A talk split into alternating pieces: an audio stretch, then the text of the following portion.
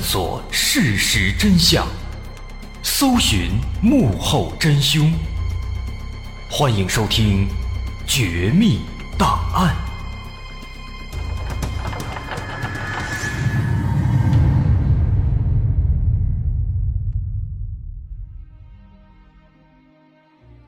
还原事实，探索真相。欢迎继续关注《绝密档案》，我是大碗。上回我们说到，一六九二年，塞勒姆小镇上突然大规模的爆发了一种奇怪的疾病，染病的人要么无故呻吟，要么歇斯底里，要么手舞足蹈。医生和牧师认为，这种奇怪的病肯定是魔鬼干的，而要治愈疾病，就必须找到魔鬼在人间的代理人，这些代理人叫做女巫，只有除掉或者控制住女巫。防止他们继续施法，这些怪病才能治愈。而很快，包括第八图在内的三名女巫就被指认出来了，把他们关进了监牢。可是，即便说把这三名女巫关进监牢，大家发现那些怪病还是没有治愈，而且变得越发严重了。有越来越多的人都开始感染这种怪病，痛苦不堪。这让很多人开始思考。难道是因为女巫抓的还不够多吗？与此同时，在和美洲大陆隔海相望的欧洲，女巫审判运动早已经步入高潮。在欧洲大地上，凡是出现了什么天灾人祸，或者自己不顺心了，那就是女巫的罪过。所以，渐渐的，这个女巫审判浪潮变味儿了。那可能仅仅是因为邻里之间的一个小矛盾。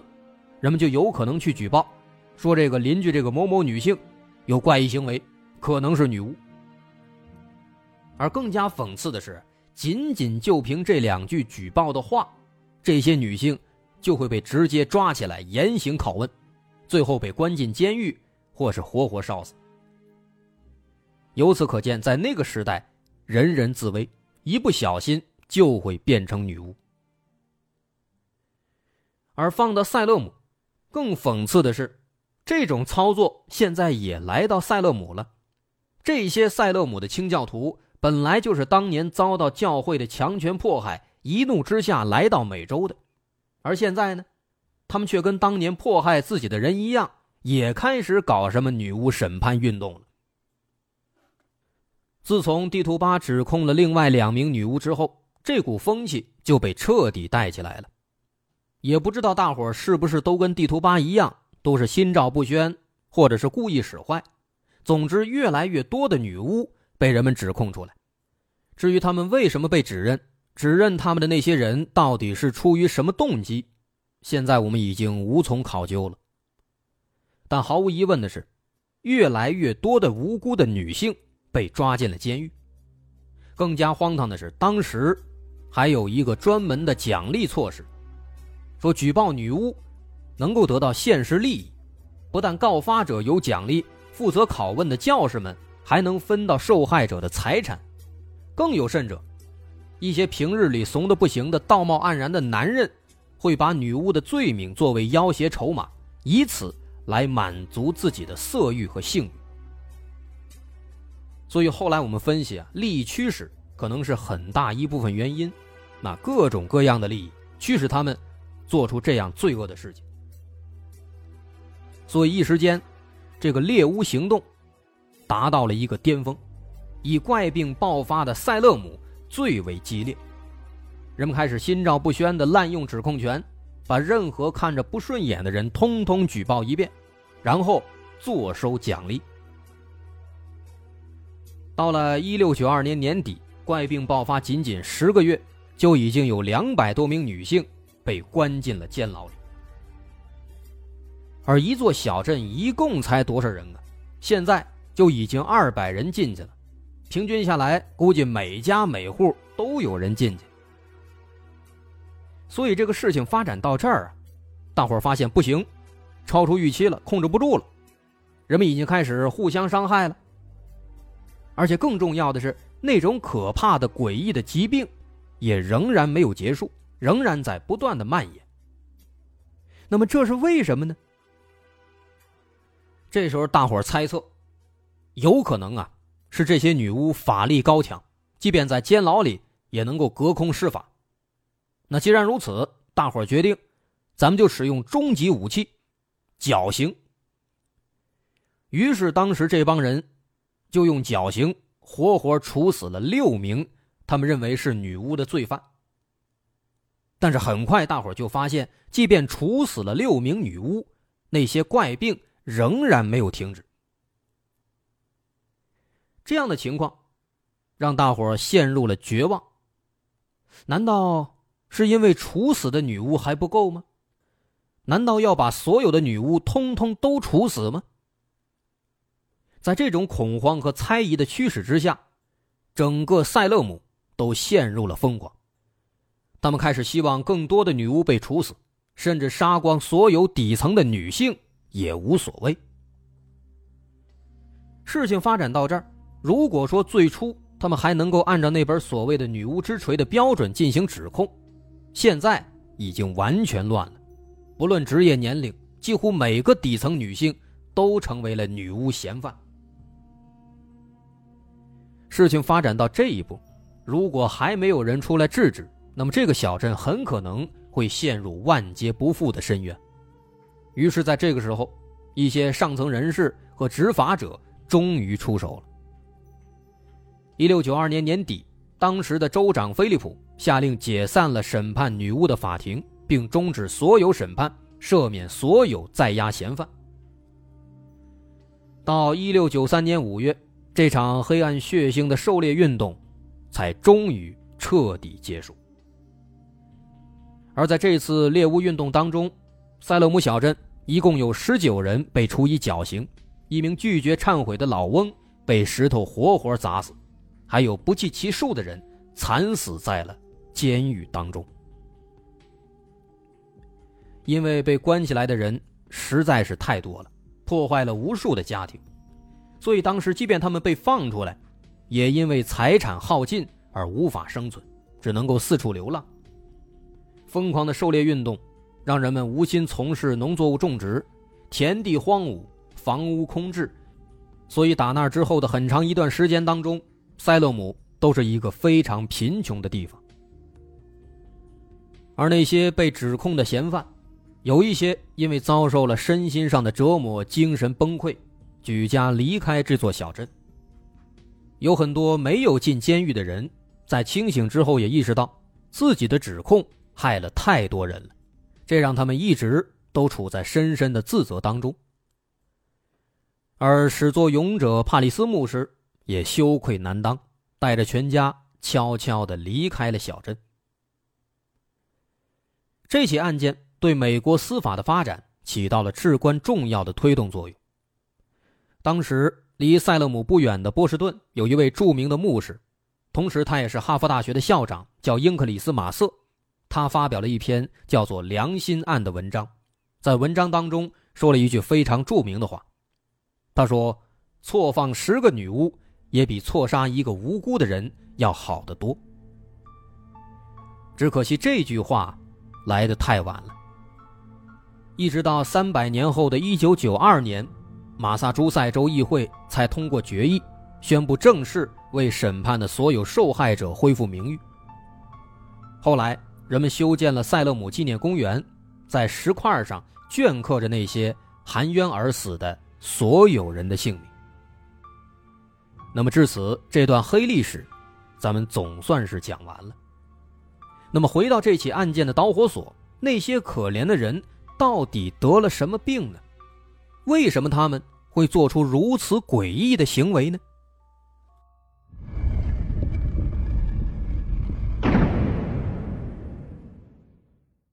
在分析塞勒姆的这场怪病之前，我们不妨再来讲一个故事。这个故事比塞勒姆小镇上的故事还要早一百多年。在一五一八年八月的一天，在法国斯特拉斯堡的大街上，有一个叫做特罗菲的意大利女人，突然在众目睽睽之下开始疯狂的扭动四肢。周围的人都被这个场景惊呆了。他们环顾四周，但没有发现任何地方在播放音乐。这个女人的脸上也没有任何表情，她就像是一个被人操控的提线木偶一样，四肢不断的扭动，在疯狂的舞蹈。有人试图跟她说话，问她发生了什么，也有人试图阻止她，但这并没有用，他就像是突然失去了意识，只会机械的扭动四肢。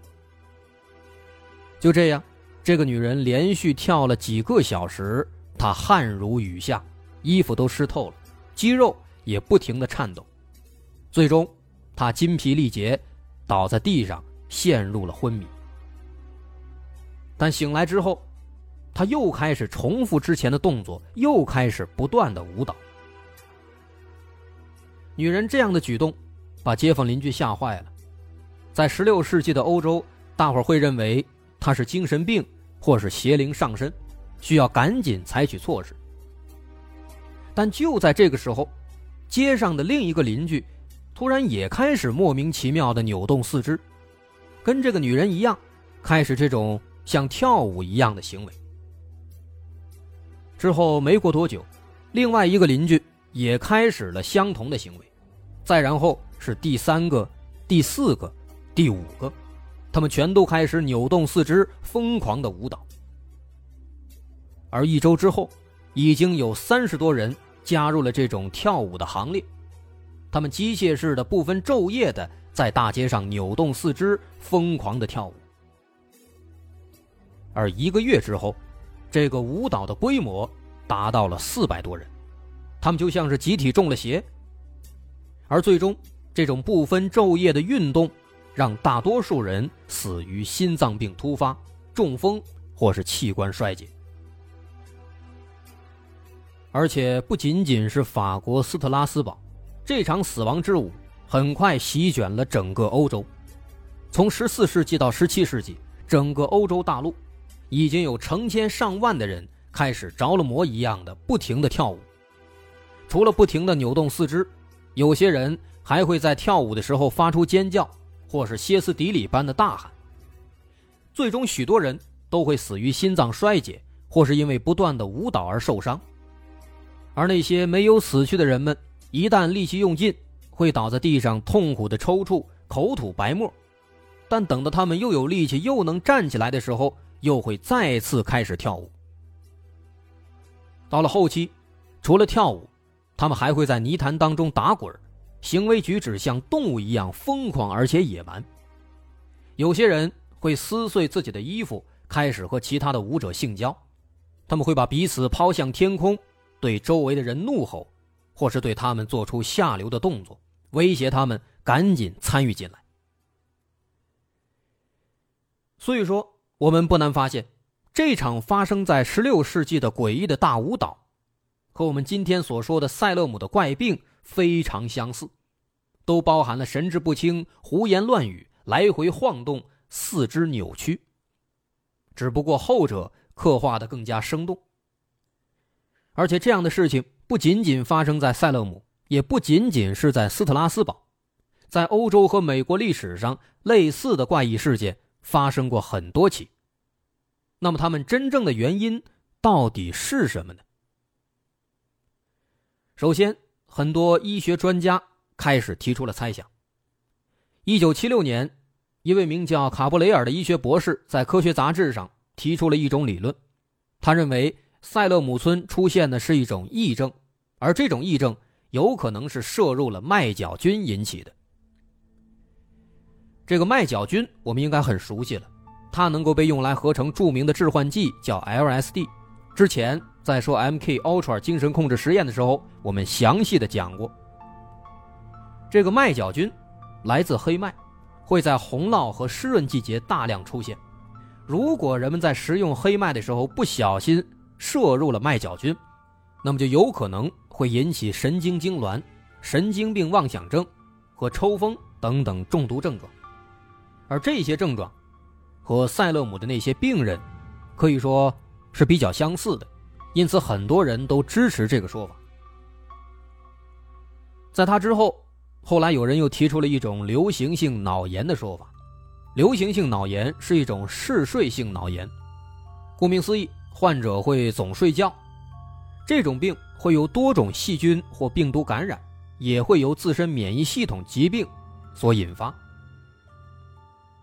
但是问题在于，无论是麦角菌还是流行性脑炎，这样的说法很快就遭到了否定，因为塞勒姆还有法国斯特拉斯堡的那些患者，并没有出现这两种疾病当中的一些关键症状，比如麦角菌中毒会引起肠胃不适、肤色淤青和食欲大增，但这样的情况在之前的那些怪病当中并没有出现。所以说，这两种说法还是站不住脚。而前两年，伦敦大学医学院的精神病专家叫赞迪和他的学生塔姆，又在《精神病学杂志》上提出了一种新的可能性，认为这应该是一种自身免疫性脑炎。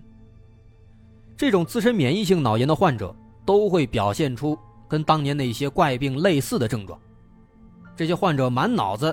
都会出现一些妄想，想的不是上帝就是魔鬼，时常会伴随着痉挛发作，而且四肢扭曲挣扎，嘴巴和舌头会重复一些奇怪的动作，出汗、流口水、大声喊叫，然后昏昏欲睡。我们一看这些症状，和刚刚我们描写的的确非常像。那么，这种自身免疫性脑炎会不会就是那些疾病的？真正的面貌呢？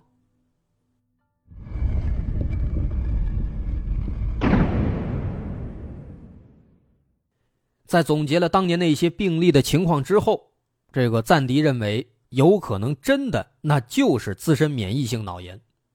为什么？首先，自身免疫性脑炎的患者会出现焦虑和受迫害幻觉的症状，而塞勒姆当年的病患身上的确有这样的反应。